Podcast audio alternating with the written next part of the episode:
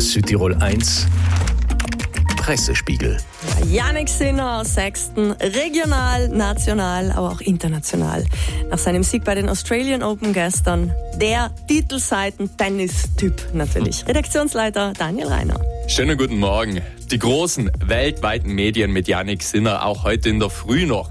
His first Grand Slam Title zum Beispiel auf CNN.com.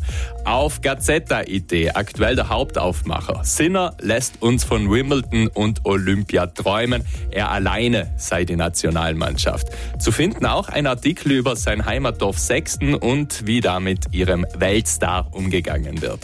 Auf Tageszeitung Online die viel zitierten Sätze von Yannick Sinner, in denen er seinen Eltern dankt, er habe eben immer alles machen dürfen, was er wolle. Auf der Altuadice Titelseite Sinner entra nella Legenda. Er ist also endgültig eine Legende. Seit 1976 ist so ein Erfolg keinem Italiener mehr gelungen.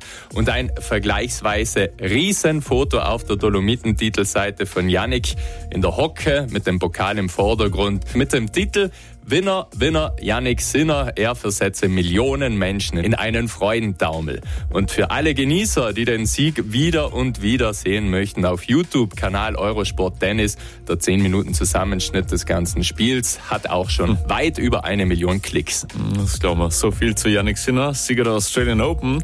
Aber es regiert ja nicht nur der Sport, sondern das erste Treffen des Klimabürgerrates gestern in Alz zum Beispiel auf Rhein News Idee. Freiwillig Freiwillige aus Wirtschaft, Umwelt, Sozialem, Jugend und Gewerkschaft diskutieren und bringen Ideen und Vorschläge ein, um die Ausrichtung in Richtung Klimaneutralität bis 2040 immer wieder nachzujustieren. Auch in Zukunft solle es noch Treffen vom Klimabürgerrat geben. Auf Salto-Idee die Story vom Ausbau der Antholzer Biathlon Arena für Olympia 2026. Der Titel von 0 auf 50 Millionen Euro. International größter Aufmacher jetzt. Die Angriffe auf US-Soldaten in Jordanien. Wir hören es auch immer wieder in unseren Nachrichten.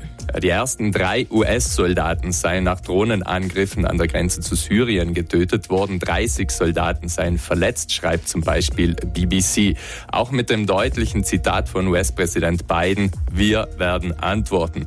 Der britische Außenminister fordert den Iran zur Deeskalation auf. Hinter dem Angriff werden Milizen vermutet, die den Iran unterstützen. Ja, Südtirol 1 Redaktionsleiter Daniel Reiner. Es ist gleich 18 nach 7. Der Südtirol 1 Pressespiegel.